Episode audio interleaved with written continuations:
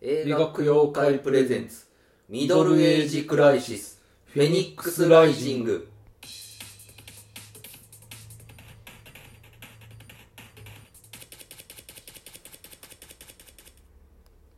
おーなんか今今作ったみたいなちょっとアレンジ入れたまあ毎回アレンジしてますねああそうやってんやエフェクトを入れてあなるスほクどあラッチ入れたりしてるからーもう DJ やな、まあ任意のタイミングでそれはあのやってますんであれやなもうちょっとあれみたいですね DJ というかこういうのなんていうんやったっけ、こう いうのうん、こういうのこういうのってなんて言うんでしたっけこういうことする こういうことする人いるあのー、なんかあれじゃないあの あれあれみたいなさあのえー、あいつらみたいなえドイツだダフトパンクじゃなくてうんアンダーワールドケミカルブラザーズそうとかねうんあのそんな感じじゃないですかこんなことしてんのいやわからへん俺イメージ、なんかね、あれちゃうんななんかんかこ機う械でラジオ局のなんかこういう Q 出すような人みたいな感じじゃないのあそうなんかななんかあれやんあの番組でもさこううんなんか面白いとこにこうエコーかけるとかあるやん、あーあるある、うんまあ、それにああ近れい俺あんま好きじゃないなラジオのさ聞いててさなんかそういう効果音みたいに入れるあんま好きじゃないなあーみたいなそうそうまあそれは別にあのセクシーな時に「はーん」っていうのは別にいいとしても、うんなんかこうお金の話でチャリンチャリンとかそんなんなるなあるる何聞いてんのそれあるんだこういうこういうものがあるんですよチャリンチャリン ってチャリンチャリンってよーとかそうそうそれ YouTube じゃないのいや違う違う違う違うドドンとかうん、なんかあるんですけど、うんまあそういうのはあんま好きじゃないなブンブンハロー YouTube みたいなじゃないそれねあれヒカキンかのうん俺ヒカキンってほんまにあのブンブンハロー YouTube じゃない通して動画って見たことないけどさうんやっぱりすごいもんで子供ってヒカキン知ってんねんなそう知ってんじゃんうん、うん、でなんか言ったらスターみたいなもんや、うん、大スターやうん、だからいやヒカキンってすごいんやなって、すごいようん、改めめてっ思ってちまゃす儲けてるやろし見たことないけど動画ちゃんと全部そのブンブンっていうとこし かブンブンを見たことないじゃんなんでじゃあじゃあ何の真似してんのえ誰が前にしてるのブンブンうんブンブンハロー YouTube そうそうそうヒカキンのマネぐらいできなあかんなまこれあからせがまれることもあるやろしななヒカキンのマネやっててううんん断固断るけど なやったりやん断固断るけどブンブンハロー YouTube って言ったならいいんまあひまあヒカキンがすごいんでしょうねうんこんなこんな顔したらいいのこれだよん前は出せようんうんでね名妖精とかしてねブンブンハロー YouTube これかのキリノさんみたいな感じのあまあキリノよあれこうちょぼ口やけど キリノ3で3つけんでいいあさつけていいやんあの人うんキリノ安男でいいよあキリノさんって言わんへんねうんんなんえ年下か年上ちゃうじゃあさんつけていいやんえそうそういうもんじゃあさつなけていいやんそういうそうもいんでうもすんよな全然リスペクトできへんけどキリノさんうんキリノ安男に関しまあ俺もそんな知らんけどいつも面白い顔してるなと思うて 元たかだあらのの無焦点の時はほんまに面白 くないっていうほんまに面いや白く無ないな焦点の時は面白い方やなあれはあそうなのうんもっとあの「ちょげちょげパーク」の時とかもっとひどいからあこのフリーのトークの時うんまあそれはもう全員ひどいやろもうなんか腹立ってざざざザコシさえそんな大してな得意じゃないねんからさうんザコシさんって言わなあかんけどザコシさんようんうんザコシさんコシショウさんって言われるまあコシショウねうんまあというわけでというわけでえーっと、今回取り上げてる中で私が一番きついなっていううんうん都合2.5回ぐらい見ましたけどうんあのこれほどつかみどころがつかみどころっていうか話しどころがないというかさ面白どころが極めてつかみにくい映画は稀だなっていうのでもうちょっとマークに丸投げしあ私映画供養会のデビッド・ムーチョボーイことムーチョです私が映画供養会の星屑野郎ことマー君ボーイですお出た出たまあそうなんですよねこんだけボーイボーイって言っててね、何のボーイかっつったらねうんデビッド・ボーイなんですよねしかいないですねボーイっつったらねうんボーイあとはまあっていう漫画漫画ボあーりイますぐらいあの漫画もありましたよ漫画もあるけどうんうんつえデビッド・ボーイのボーイって綴りはやっぱあのボーイのボーイなんですか ?BOWY ボーイロンドンのボーイじゃない BOWIE とかだと思うボーイああボーイかうんまああの これがね取り上げる映画が「スターダスト」っていう映画でしてね、はいまあ、ある意味問題作ですよこれうんあのボーイがうんあのスペースオデティかうんとえーっとファニーノーズえななんちゅう何ノーズやったっけ何ノーズえーラフィンノーズああララフィンノーズやったっけラフィンラフィンノーノーズムってバンドやろうんあのラフィンノームとか言ってたよなんか笑う小人ってそうなんかそそれぐらいのヒヒットまあ本当にかすりヒットみたいに出した後にうん世界を売った男を出して、うんえー評価が散々でイギリスでなそうアメリカでもパッとせんくて、うんあのどうしていこうかっていうので起死回生でそのアメリカに行ってこいっていう話でさなはただいうんこう皆さんデビッド・ボーイって聞いて何を思い浮かべるかって言ったらやっぱり楽曲でしょもうそれはねねミュージシャンですしそうがうん遺族の了解得られへんくて、うん楽曲一切使えへん状態でやるっていうまあ呪われた映画ですねこれ呪われてるしやめろよっていう その段階でうんあラフィングノームかうんだからそれの状態でゴーした映画なんで、はいまあそもそもいわくつきっていうねうんものなんですがまあちょっとあらすじお願いしますあはいえー1971年「世界を売った男」をリリースした24歳のデビッドはイギリスからアメリカへ渡りマーキュリーレコードのパウリシストロン・オーバー・オバーマンと共に初の全米プロモーションツアーに挑むしかしこの旅で自分が全く世間に知られてないていないことそして時代がまだ自分に追いついていないことを知るヴェルベット・アンダーグラウンドアンディ・ウォーホルとの出会いやファクトリーなどアメリカは彼を刺激した、兄の病気もデビッドを悩ませていたうんいくつもの殻を破りやがて彼は世界屈指のカルチャーアイコンとしての地地位を確立する最初の一歩を踏み出すデビッド・ボーイになる前のデビッドの姿がここにある2020年カナダイギリスデビッド・ボーイになる前のっていうのはそれは嘘ですねジギー・スターダストになる前ですねうんまあそうだねうんもうデビッド・ボーイではありますんだよデビッド・ボーイって言ってたから、うん入国の時にもで、うん名前ちゃうやんけみたいな感じでねうんアーティストビザも取れてへんやろだからその時にそうそうそう、だからアーティストビザって結構取るの難しくて、うんその名のある人からの推薦とか受けなあかんからなかなか取れんと、まあ難しいんやうん、だからそれほども取れへんぐらいの無名のうん人間というねうんその頃はねで、うんえー楽曲使えへんけど、うんなんとか頑張ってるんですよね、うんぽい、うんぽい感じとかその当時あのデビッド・ボーイがあのカバーしてた感じのうん曲を流したり、うんあとはその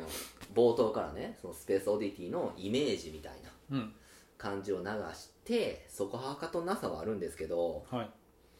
けどっていううんまあ初めいいとこだけ言います私は、うんまあ、このボーイ役のこのジョニー・フリンさんっていう人がうん演じてるんですけど、うんあうんまあ似てへんねんなそんそんなに似てることはないんやけど、うん雰囲気とかね所作とかがやっぱりこう醸し出してるのがうん割といってるなっていうただちょっと歯並び悪いの強調しすぎかなっていう感じもあんなあっこまでわ写真見てもそこまで ガチャガチャじゃなかったガチャガチャやけどその下っ端下の歯が特にうんあの色も変わってたしうんうんでもまあそんなん別にいらんかったかなっていう感じもあそれかなり寄せたのかな寄せてますね、うんまあ、あとはそのマーク・ボラン役の人もちょっと出てきましたけど、うんあれもあんま似てんなっていううんうん感じがしてそのマーク・ボランにドラッグ勧められてそこからちょっと若いになってみたいなのあるんやけどねうほんんまは、うんその「世界を売った男」って俺別にそんな悪いアルバムじゃないと思ってるんようんうんその、まあ、全体的にブラックな感じでその、まあ、薬中で、まあ、落ち目でみたいなのがあったから大敗的なそうでもな結構そのいい曲もあるんですよその中で、えーブラックカントリーなんちゃら」っていう曲とかうん結構好きですよ「C 色なんちゃら」っていう曲とかちゃんとデビッド・ボーイのアルバムって一枚も聞いたことないよジギー・スターダストもうんあそうなん好うんきじゃない別にめっちゃ好きってことないあそうんいや曲単体で考えるとまあまあ割といいなって思う曲もあるけどうチェンジとかいいやねチェンジうん知らんチェチェチェンレッツダンスとかレッツダンスねとかなんだっけヒーローズとかレッツダンスはでもだいぶ当てやもんなうんもうあれは80年代の真ん中ぐらいちゃうのかなうんレッツダンスはうんだからその死ぬ前に出したこのブラックスターかうんもうまあいいアルバムやと思うしなうんあれはちょっと聞いたうんまあそんな、えーっと全然売れてない頃の、うんまあ、デビッド・ボーイの話とうんいうのでまああのボーイの曲使えへんし、うんこれ片手落ちどころの話じゃないようねん、あのーまあマージャンで言うと絶一問みたいなねあのーもう一個使わへんみたいな感じですよねもうんうあのねなんか非常に、まあ、残念なんですけどそういうのをなくしてうんこれ逆になだからデビッド・ボーイの映画やと思って見るとうんうんノイズになるっていう、うんだからそういうのをなくしてみたら、うんまあ、売れてへんミュージシャンの土佐回りってういうんので見れて、まあまあ見れんねんけど、うんどうしてもデビッド・ボーイっていうのがあるやんか当たり前やけどそらそうだうんデビッド・ボーイの映画っつってるからうんうんそれがな邪魔するという全てをうんだからボーイってこんなんかなっていうふうに思っちゃうしなここまでかまあっていうデビッド・ボーイに本当になる前ってことなんやろなそのなんかジギー・スターダストを経てそのこうじ自分のやりたいことを前面に押し出してできたっていうだか前らそののまるでその世界を売った男がほんまにそのボーイのさうんあの失敗とか過去みたいな感じで描いてるわけやんかうんこれってねうんだからそうなんかなっていうそういうわけではないよないと思うだかうらんその時から、実際のとこそのいわゆるセクシャリティとかそういうのをないまぜにしたキャラクター造形とかねろだからまああの世界を売った男のジャケットでも有名よねそうあのドレスドレスマンズドレスって言ってだからあれをその、まあ、入管で止められてさうんあのオカマかみたいなうん感じ正言われ当たり者か正当作者かそうみたいな話を言われてんけどうんあの衣装とかも多分アルバムのやつはもうちょっとなんかちゃんとした綺麗なドレスやったやんかなんか色も違うよ青いドレスなんかそれがな安っぽい感じのまあだからずそれもずっと着てるしなうんまあにれで通してくたどいほど着るからうんな、まあ、あれしかなかったんじゃうなんか一丁羅も一丁いや羅とっていうことはないと思うけどなないと思うよ、多分うんなんかその逆にボーイっていうのがノイズになるっていうのはさうん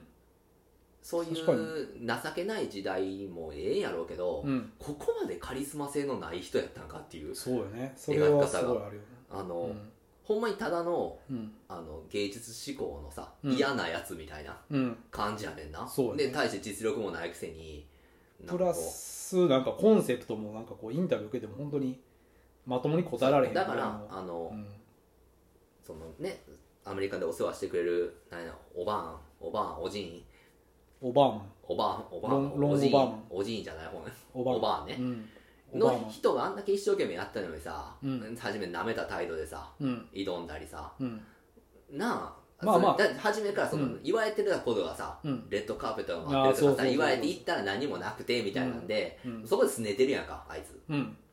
あのボーイはあの時にまあまあ入ロー管ン・で止オめバーられマたンりもなんか、まあ、パブリシティの人だって言うけど、うんなんか冴えない、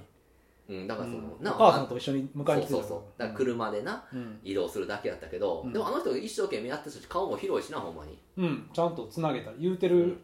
仕事はしてるよあの人、うんちゃんとローリング・ストーン氏のあのインタビューやっていうか記者とも、うんうん、つなげてくれたし、でも終始舐めた態度でな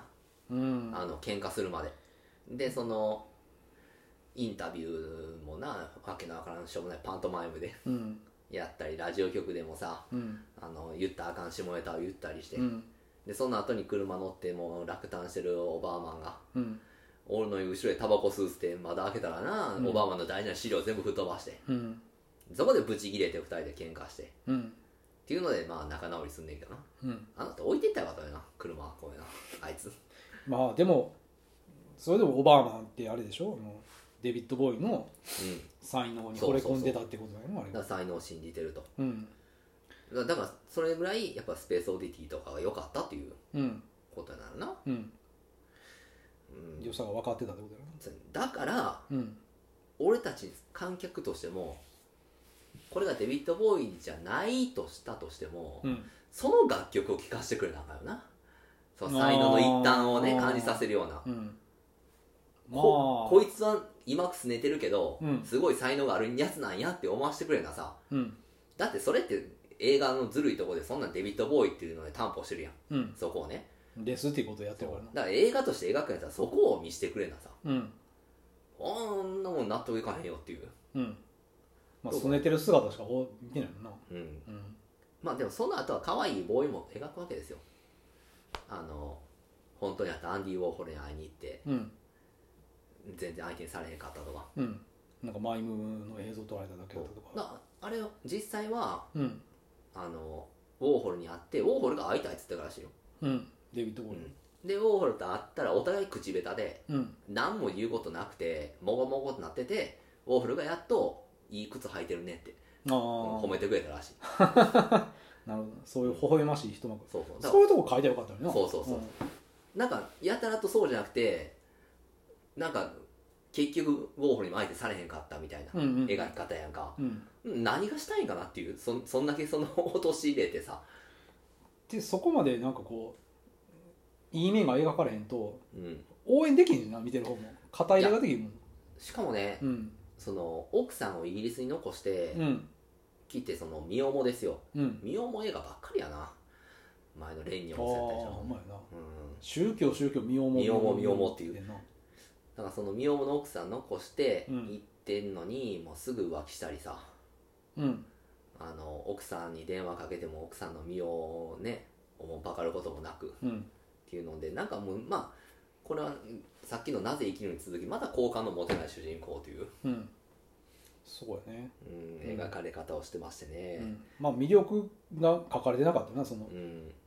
その売れてないなりにもそのねカリスマの片鱗とか、まあ、さっき言ったしよゃうれにんな見せてくれてもよかったよなうんほんまにそのどこ行ってもどうにもならないどうにもならん、うんなんやったらブサイクなブ 変サイクでで愛想悪い変なそうややつやねんでしかもその全然その要求にされてんのにさうんそれに応えないうん拗ねたやつ、うん嫌なイギリス人やなそうそうほんまに嫌なイギリス人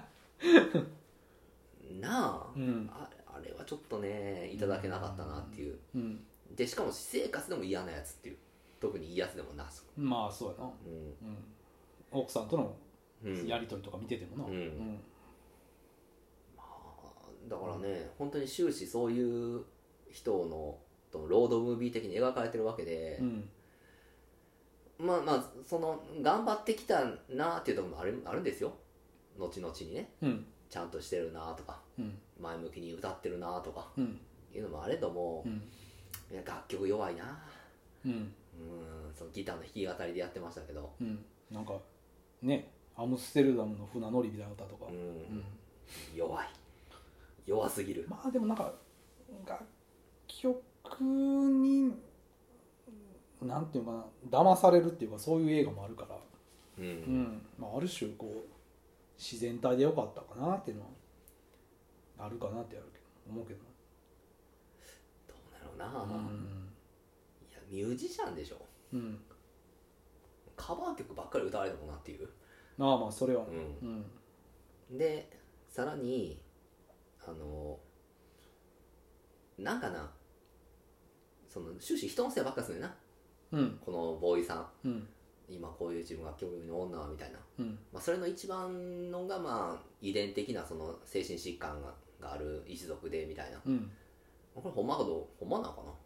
まあ、その辺のくだりもあってその遺族に楽曲を拒まれたっていうのはあるんちゃまあやと思うな、うんだからその兄貴のね、うん問題とかううんあとはその自分がいつそうなってしまうのかっていううん恐怖うんみたいなのがすごくあって、うんなんか精神科医のお兄ちゃんの症状とか聞いてたら全く自分に当てはまるみたいなことやってるからな、うんうんそのなんかまあ常にまあビビってるような感じだったもんな、ううん、それはまあビビるやろうけん、どまあビビると思いますよう、んうん、怖いと思うけどうんまあしかもまあ自分はまあ生きてて周りとの違和感をずっと感じてると、うんうん、いうのも加わったらまあそれは不安でしょうがないやろうなっていうのは、うんうん、あるからまあドラッグも避けてたんかなってもまあやと思うけどな、んなるけどねまあ結局まあドラッグにはまるっていううんことなんですけどうんまあだからうーんなんか結局その今すごい落ち目なボーイの状態でだから そのまあ本当に精神的にやばかったといううんとこでしょうね、うん観客からの無視されてしまったらっていうことを言ってたからうんまあプラス未熟やったってことやろな、うん駆け出しでだからまあその世界を売った男もたニルバーナがカバーしたんかなあのーカート・コバーンがアンプラグドでやって、うんそっちさっき聞いたもんなだからそれで、ディディディディディディディディディディな俺いいギタリーだと思うけどな、うん、普通になうん、ええ曲やと思ううん普通に影響だと思うで原曲ちゃんと聞いたことないけど原曲もあんな感じやであんな感じうん、あんな感じやなまああんな感じ、でまあボーイの声が乗ってそのだから結構その歌うまいんやと思うけど普通にまあこの役でもほんまのボーイもなうんでもなんかその変声期みたいなの使って歌ってんなスペースオーディティの時もそうやけどさああ、うんエフェクトみたいなそうそうそうそう、うんだからそういうのがまあちょっとでそのまあ性別もぼやかすみたいなうんミュージシャンになったのでうんまあねだから当時その「世界を売った男」があってそのシングルでうん「オール・ザ・マッドメンうん」をプレスまでして発売中止になったというああ状そうなん況なだんで、うん、でまあシングル曲がそのラジオにも全くかからないという状況だったからうんマネージャーがまあ起死回生のソロツアーと、うんアメリカうん、っていうような、まあ、実際あった話とうん、いうんですけどね、うん、うんデビッド・ボーイってでもあれやなあの映画が先やったなまず映画がさっきうんいやもうデビッド・ボーイ体験として自分で考える何の映画とラビリンスああはいは魔王の迷宮いはいで、うん、あれちっちゃい頃に見てうんうんあのゴブリンの方やってたよやジたャねレスって、うんうんあれからかなデビッド・ボーイおそれまでおああてかまあミュージシャンって知らんかったしなううんん、俺は小学校の時の、うん小学校3年生の時のうんあの、えー社会見学でうんあの科学館みたいなところに行ってうんそこで初めてプラネタリウム見てんなうんその時にプラネタリウムかかる前にうん流れた曲がスペースオーディティやってんな、へうえん、スタでーマンとかでも良さそうやなそうでなんかすっげえいい曲やなと思っててうんでその時にその後にまあカーペンターとかいろいろ流れてんけど、うんとにかくずっとそれが頭の中あってうんそれが初めてつながったのが中学校ぐらいかなこれあーああデビッド・ボーイっていう人の曲やってんやーっていうのはいはいはいであすごい人やなーってうん急に思ったから初め曲ありきそのビジュアルじゃなくて俺はうん逆にうんうんうんうんだからほらその時ってそういう曲がよく聞こえる時期じゃないですか、まあ小学校の頃だったらそういうのまあねそういうところでもうん流れてたんちゃう、そうそういうのとかね、テレビでもなんかそうそうレッツダンスのなんか PV レとかッツダンスはコマーシャルとかでも使われてたんちゃうかな日本やったらいまだに昔ちょっと前でも車のコマーシャルとか使われてなかったレッツダンスかななんか PV がちょっと流れてたような気がするけどなんかそのなんアメリカの PV に流すみたいなうんやつとかで、レッツダンスなんかめっちゃ最近な気がするけどもうめっちゃまあ昔めだっちゃ昔やんうん80年代ぐらいの、だから初めのデビッド・ボーイ体験っていうのがそれやから、うんまあだからそういうその後にそのビジュアル見ていってびっくりしたっていうとかまあやっぱまあセンメリとかそうやなうんだから繋がってんかったもんなそこまでそのあこの曲の人やっていうのはうん曲はまあ今に至るまではちゃんとアルバム通して聞いたことないしああそれはもうんうぜひ聴いた方がうんいいと思うけど、だからまあいわゆるイギリス的な人やなそういう感じいきますとちょっと暗い歌詞で皮皮肉めいたこと歌って、うんひねくれたポップ感覚もあってうんかといってもまあメロディーラインとか綺麗やっていううん感じがする人です ねだからまあ多分すごく影響を受けてる人多いと思うで、いやそりゃそうやろななあ、うんボーイにはうんまあだからグラムロックっていうのを売りに出してる人なわけですしねうんまあ T レックスとともにそうやなうんだからまあマーク・ボランが悪いやつやったって思うのよ薬を覚えさせて進めてきて、ううんん、だからまあこれがねボーイの映画やけどだからボーイを知らん人の方が楽しめるという、まあ、盗作した感じにはなってしまうけどな俺の感想としては、なあそうやうんねそれはあると思だからの、うんどうなんだなんかこの若者が後々どうなっていくんやろうっていう全く真っ青な状態で見たかったけどなそしたら最後のさあんな衣装してなんか着てるのわけわからなくてでもいいなっていう感じがうするからな、うんうんあまあデビッド・ボーイってのもその知らんってこと知らん知らん全く知らなくてうん髪の毛切ってさ、うんあんなことしてんのもなかなか面白いなと思って終われるかもしれんけどう、ん知ってるからなうんでちょっと違うしなっていう、うんその当時 G スターツのその雷の形とか違うんやんか後ろに書いてあったねこんなあああるね、うんほまあまあちでょわあえまあちょっとしゃべりしてるずっとうん、だってあのなんかシングルとかアルバム持っててもあれもちゃうかったよ、そうそうだから、なん両か両マ界ルがマルチバースの世界のさ、ああデビッド・ボーイ見てるような感じまあそれも全部あれやろなやっぱ遺族の了承とかそうそうそういのが権利が取れんかったっていう話だけど、うんまた常にタバコ吸ってる映画っていうねああ吸ってたような気すんなうんずーっと吸ってたなボーイは、うんもうちょっとなでもあのマネージャーとなんかさうんなんかこう珍道中的なところもうん大体そうやんなんかそういうなんかかそうそうやね失敗とかだがらまああって、ロードムービーとかバディムービーやったかな、うんそうやねんけど笑えるところがあってもよかったの、なんかひたすらくらいやなこの映画ない全く ないだからそ監の督のあれなんか知らんけどだから別に2人の関係が、うんまあ、仕事でうまくいかなくてうん喧嘩して、そっからまあ頑張っていこうぜっていうマインドになるけどう、ん、そっからの波がないねんなうん、別にうんそまあの、うんだからウォーホルに袖にされてうんその後いやいやもう夜は楽しまなあかんっつって、うんあのベルベットアンダーグラウンドのうんライブ見に行ってさうんその後ルーリーだと思ってうんあのボーイが熱心にさうんあーあれやっぱすごいわってうんいうような話をしててさ、うん違うかギターサウンドって言われてるからやっぱピアノが弾いてるねみたいなうんあそしたらもうそれはもう3ヶ月前にルーリダだったりしてダグユース のダグユールをうん必死に言ってたっていうので、うん笑かすシーンはあれども、うん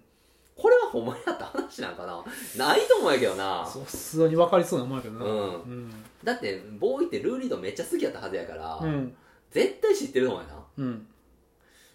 これもなんかなあうんそのちょっと音ボケキャラというか、うん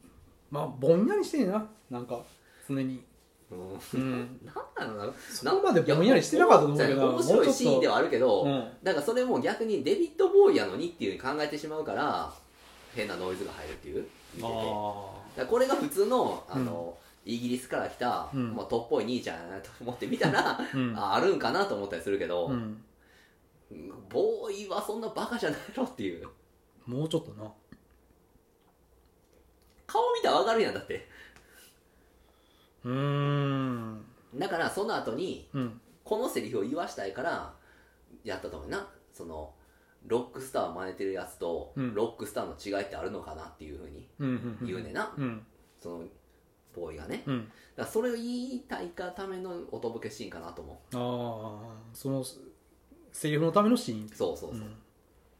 う、にしてはちょっとババカにしすぎというかうんまあさほすんまがににわかるやろっていう間の毛のあんちゃんにしか見えへんもんなうんそれは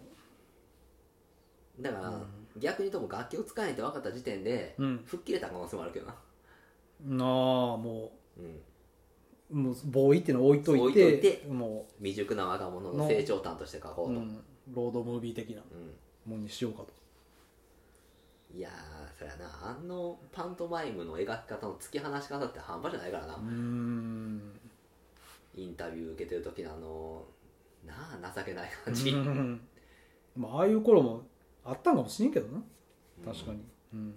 にしてもあれやな、なあうんまあそう考えて腕ある感嫌いなんかなっていう思うぐらいもなデビッド・ボーイのこパントマイムしてる時の撮り方ってもうめっちゃ遠いとこから撮ってる ねとうんカメラうん離して本当に寒々しいうんパントマイムの状況を見してさ、うんであのウォーホルのとこで撮ってるやつもさ、うん超くだらんなんかこう映像胸切っそてう内臓引きで出してみたいんなか鳩が飛んでいくみたいな感じの、あの悪意すら感じるぐらいのうん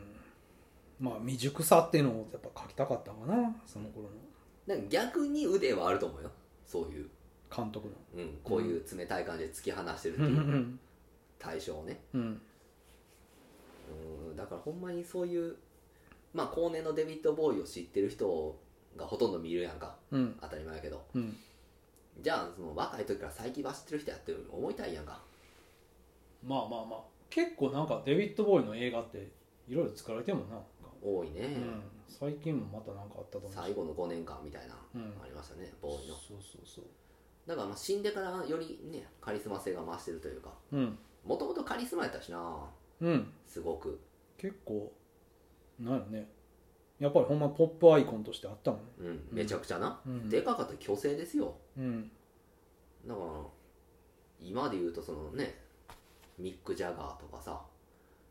あのエルトン・ジョンとかさ、うん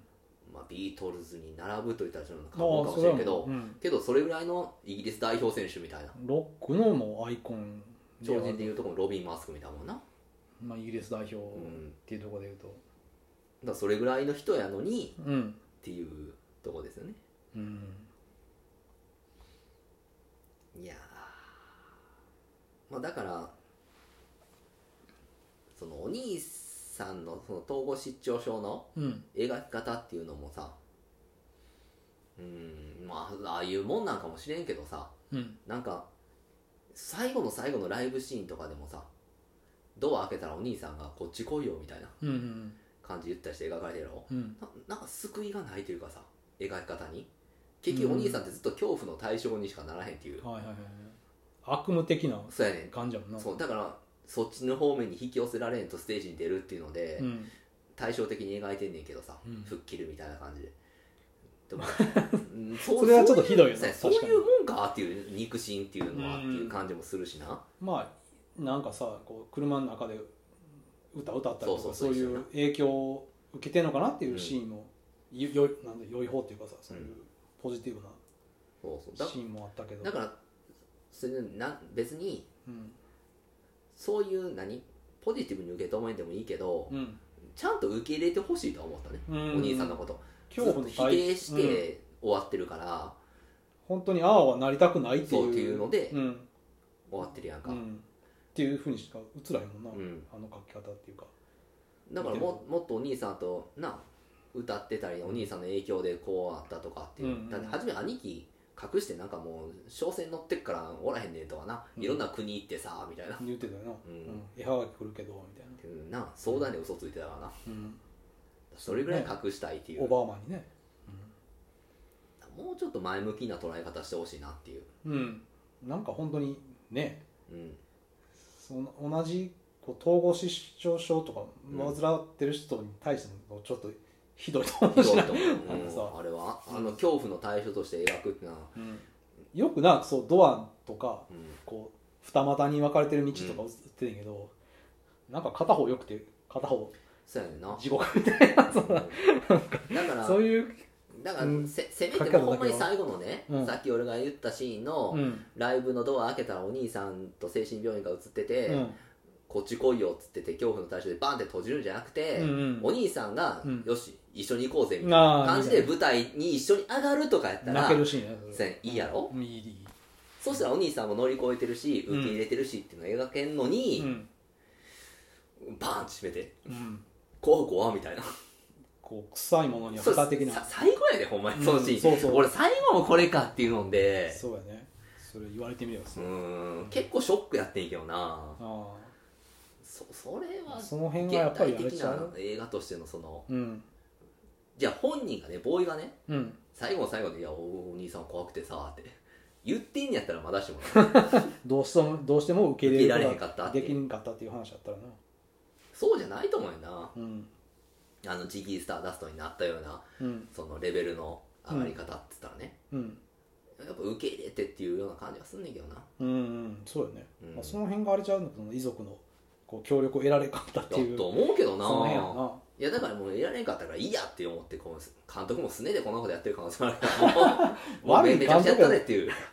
めっちゃ悪い監督やけどなそうやったらまあだからまあ分かりやすい隠誘とかそういうのがあってねうんそのアメリカのツアーから帰ってきてさうんボーイもついにドレスを脱ぎ捨ててもう白ブリーフ一丁ですようんになってまあジギー・スターダストになっていくわけなんですけど、うんうんあの時のあの、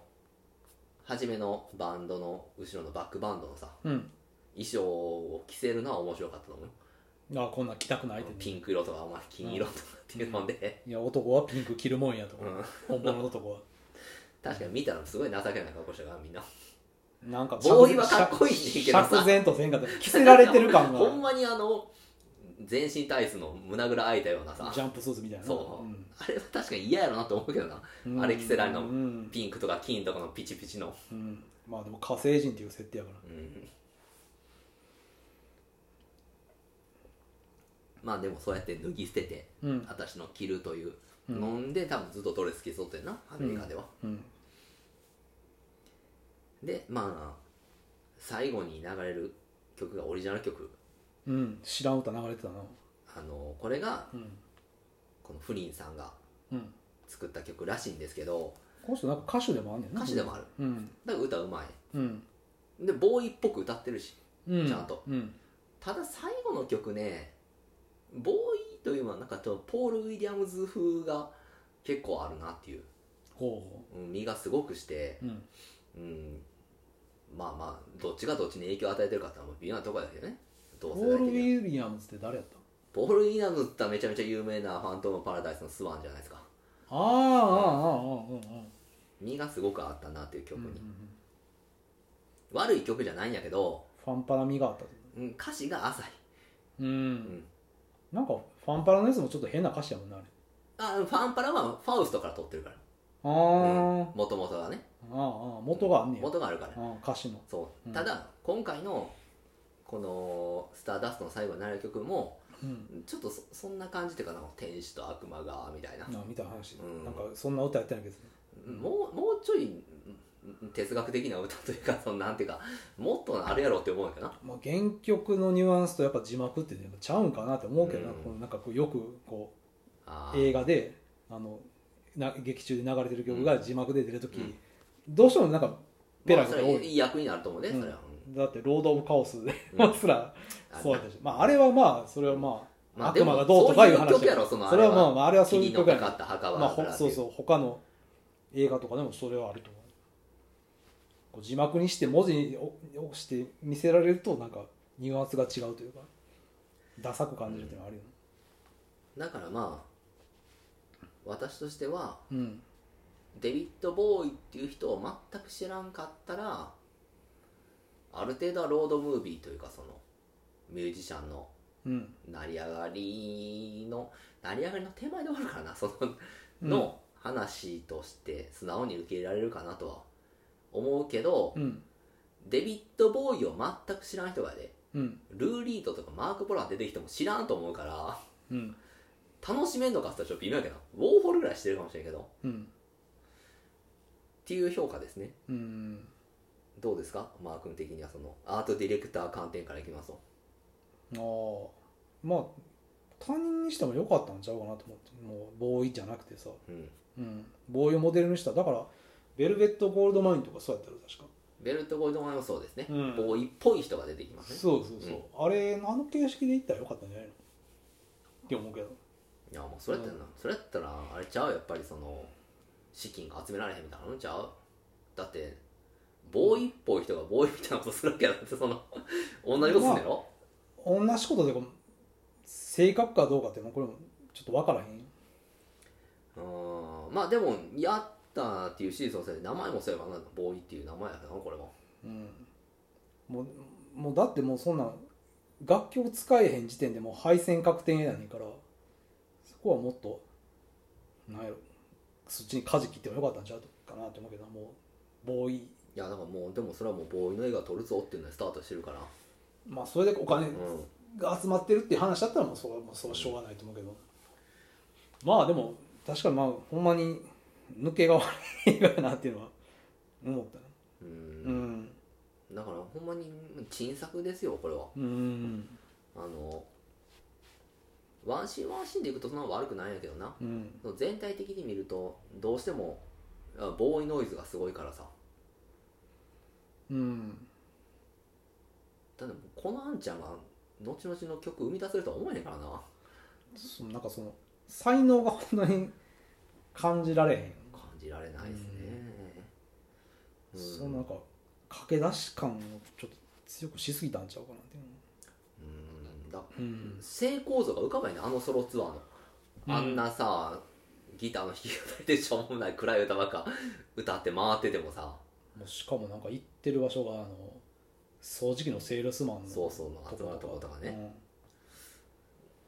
せせめてもうちょっとなんかこうここでボーイの曲を歌ってくれてんやとしたらうん盛り上がると思うよな、まだね、うん盛り上がりそうな気もするけどそうだからこれで「スペースオディティ」とか歌っててうん弾き語りの時になうんでも無視されてんだったらこいつら才能に気づいてへんっていうふうに思えるやんうんでも、そうじゃないからようわからんなんか歌歌ってるからうんうんそれはわかりませんよっていう、なんか新規臭いような歌もね、まあそういう点ですねうんこれはうんだからまあなんでマー君がこれ選んだんかっていうのはなほんまうんだってボーイもそんなに聞いてへんやろマー君は うん、まあなんか音楽映画一つ取り上げといたらええかなと思ああうんそうってええやんええやんと思ってんけ音楽映画ってええやんで、ど、うんいやだからもうなあいやもう、全く興味ない人ではないから、ボーイ、デイビッド・ボーイに関して知ってる曲もあるし、多いやろ知ってる曲そんなうん、だからなアッシュ・トゥ・アッシューズとか、うんうんまあだからまあすごい偉大な人だと思いますようん、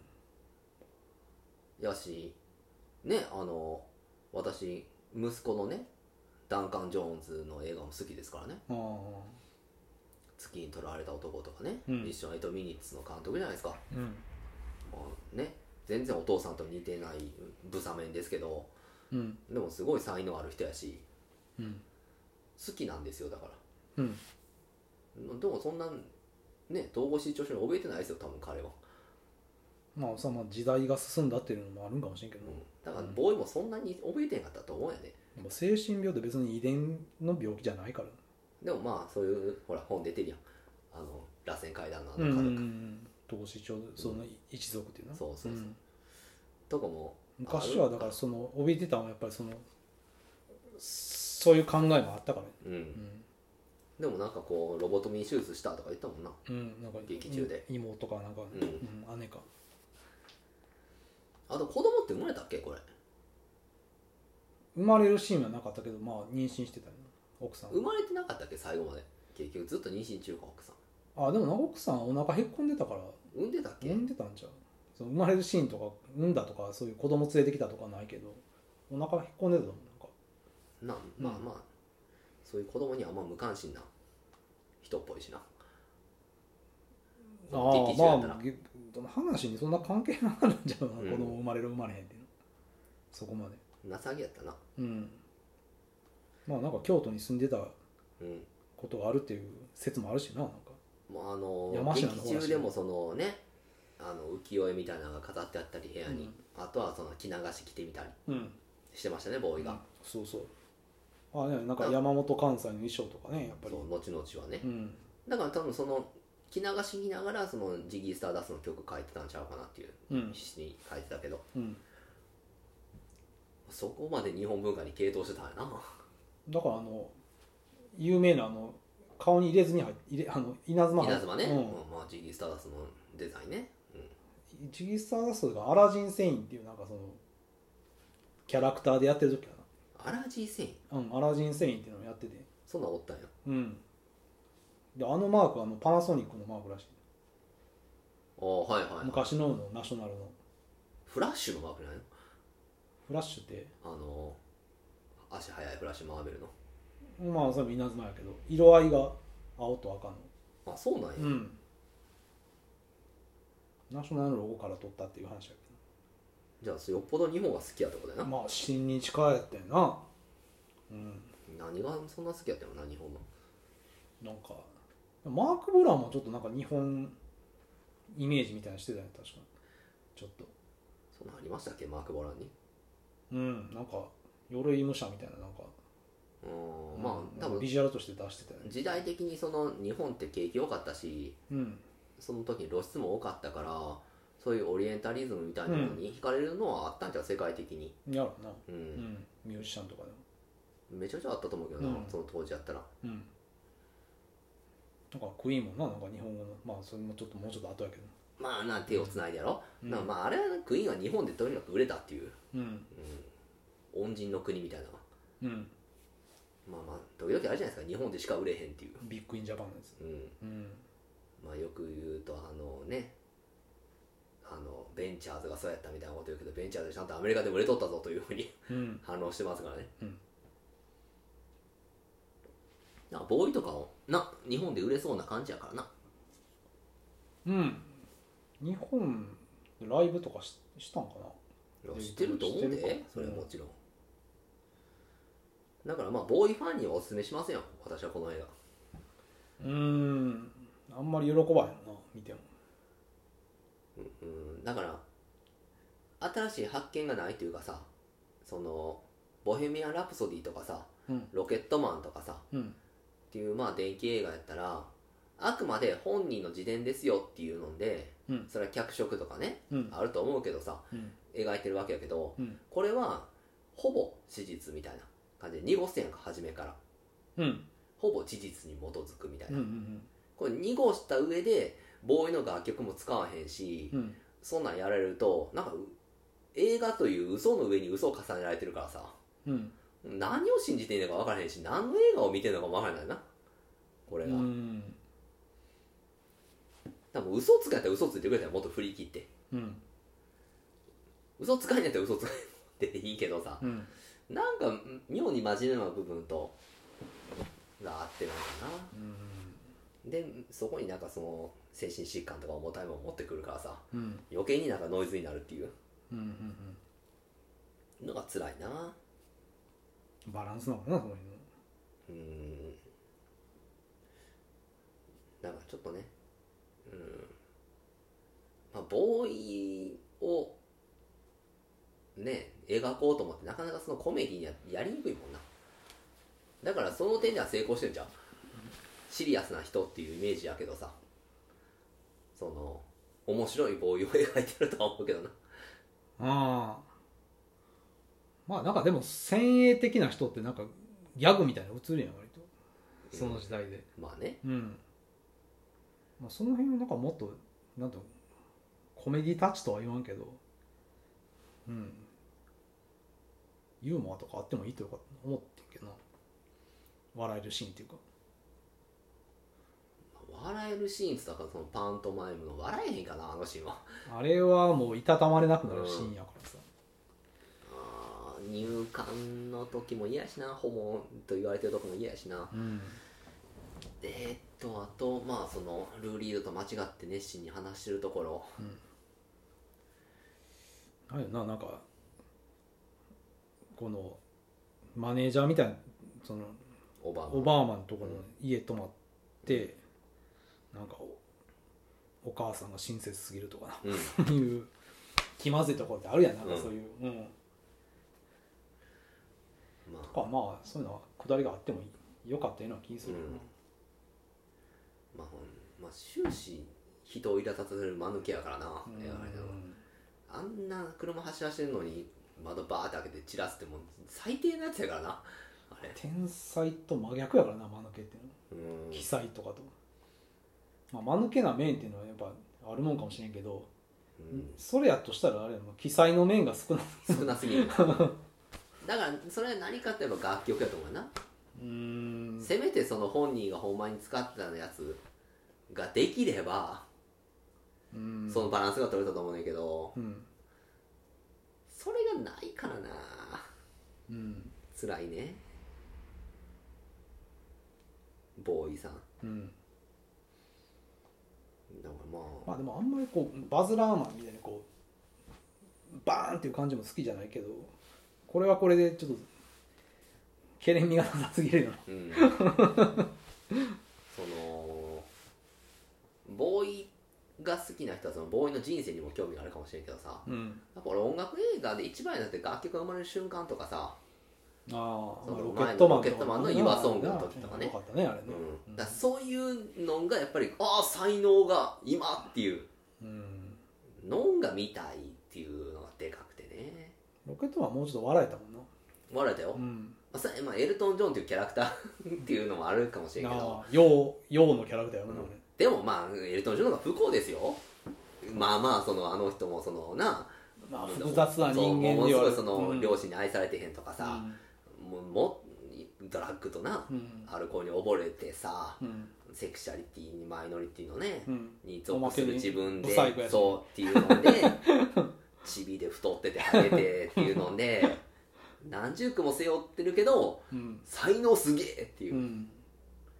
ていう瞬間があるじゃないですか、いや応援したくなるもんねやっぱりそうそうそうそうん見ててこうう、んうんエルトン頑張れって思うもんな、親父にもなんかこうな冷たいあしらいとか受けたりしたけど、でやっぱりあの俳優が良かったよなあのなんとかエガートそンうんうあの人がうんうまくやってたと思いますよかこの人も悪くはないと思うねうん、うん悪くはないけど、なんかジほョんニー・フリーンそうなんかな、笑顔ってありました この人の映画中になん かなんかなんこかうな薄く笑うぐらいなんかななんかこう冷めた笑いとかしかなないんなか覇気がないそなうほんま常におどおどしてるというかさうん悩んだりなんかやったるでっていうところはないな、うんまあ、そういう本当はもうデビッド・ボーイにその頃売れるまでそういう人やったかもしれんけど、なんか、うんこっちの神経が参っちゃうよっていううん、これを見てるとあんまり応援できんもんなできひんな、本当にできひんねんな、うんこれはうんだから本当にせめてせめて楽曲一曲だけでも使えたらという最後の、そうやな、うんラストぐらいなうん一曲なデビッド・ボーイの歌一曲歌うえたらよかったと思うね途中はまあしょうがないし、ん、うんうんだからね、うん、いやまあい今となってはっていう見方があるやろうけどなその世界を売った男もまあいいやんっていうのも、うんうんまあだだかまあそううんら当時はそうやってスペースオーディティみたいなものを期待してたら全然違うのが出てきたからっていううんのがあってまあデビッド・ボーイってそういう人やからみたいな感じやんか今やったらそのねアルバムのコンセプトを決めてみたいなうん全く違うのをキャラクター演じてみたりみたいなうんする人って分かってるからあれやけど、うんまあ、当時はそうやってがっかりやってな、うん皆さん、期待してた感じではなかった、うん、うんまあ、期待に応えない男という点ではよく描かれてましたよこのスターダストはうんでもな妙な自信あるとか嫌やねんなこいつ このこのボーイがうん、大物ミュージシャンぶってるのが嫌やねんなめっちはあゃるよな、うん、うんいやその自信しか恥すがるものがないというあかあのレコード会社のイギリスの時にでもなんか態度悪いしなずっとうんまあ謙虚になれよ謙虚にっていう、そうやな、うん言われる虎に言われるタイプやな言われますよこれはうん謙虚になれよってなうん、う全然謙虚になれへんなんうんあと当時にしてはもうちょっとほほ本来ならねあのツアー回ってんのあれ70年代かうんやろうんあえてそのドレス着てることに対してとかの批判とかもっとあったはずやなアメリカだったら特になああそういうのは描かれてへんなまあなんか陰口みたいなの叩かれてたけどな、うてんかもう無視が多かったなうんほとんど絶対その、まあいわゆるあのゲイにの別称みたいなのを投げかけられたりさうんしてたと思うんやけどうんそういうのはなかったねそうやなそういうシーンはなかったなまあだからそういうのは描かへんという、うんまあパッとシーンヒンボーイやったな、うん、まあだから長州力も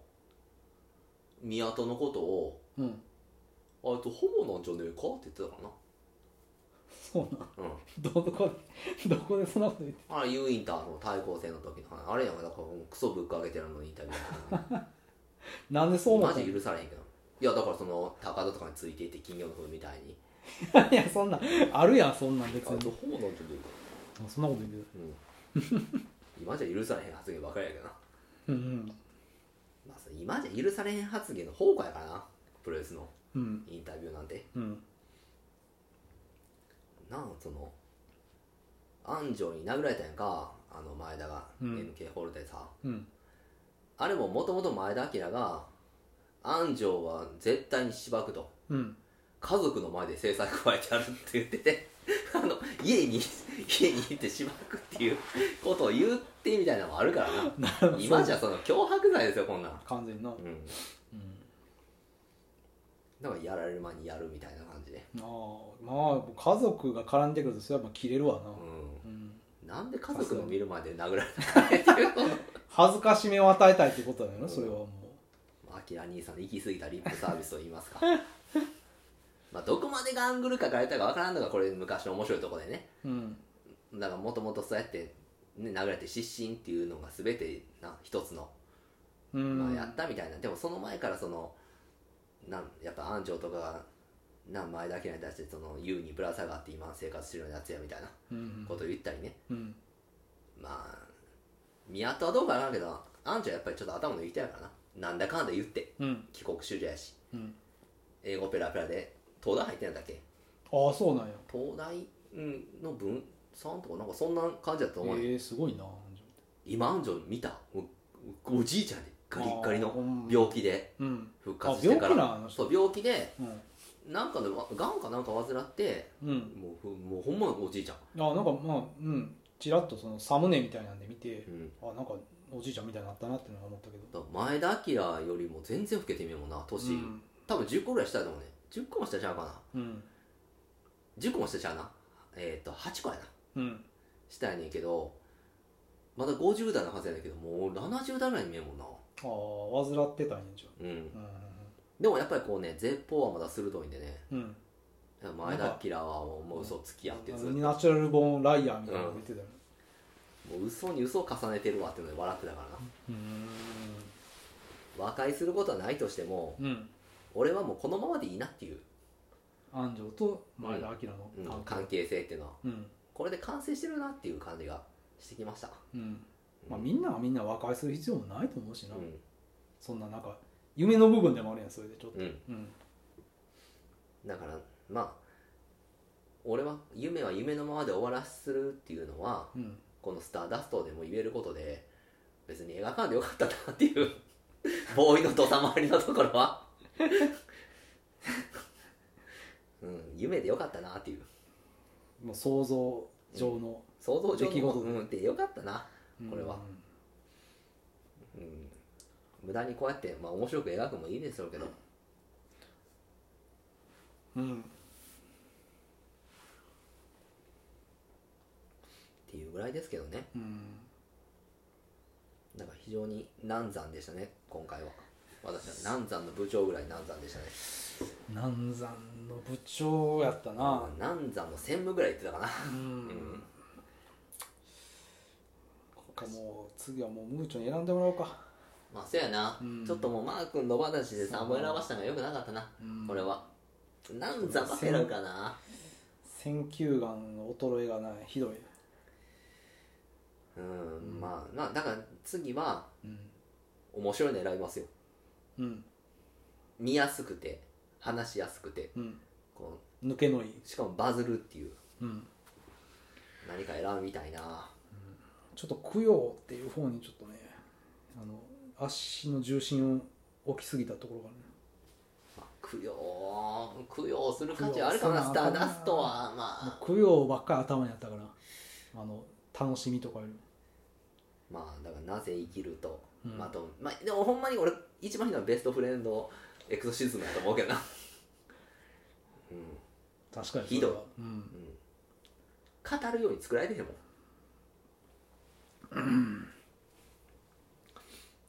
まあ語るように作られてる映画なんかないんやけどなうん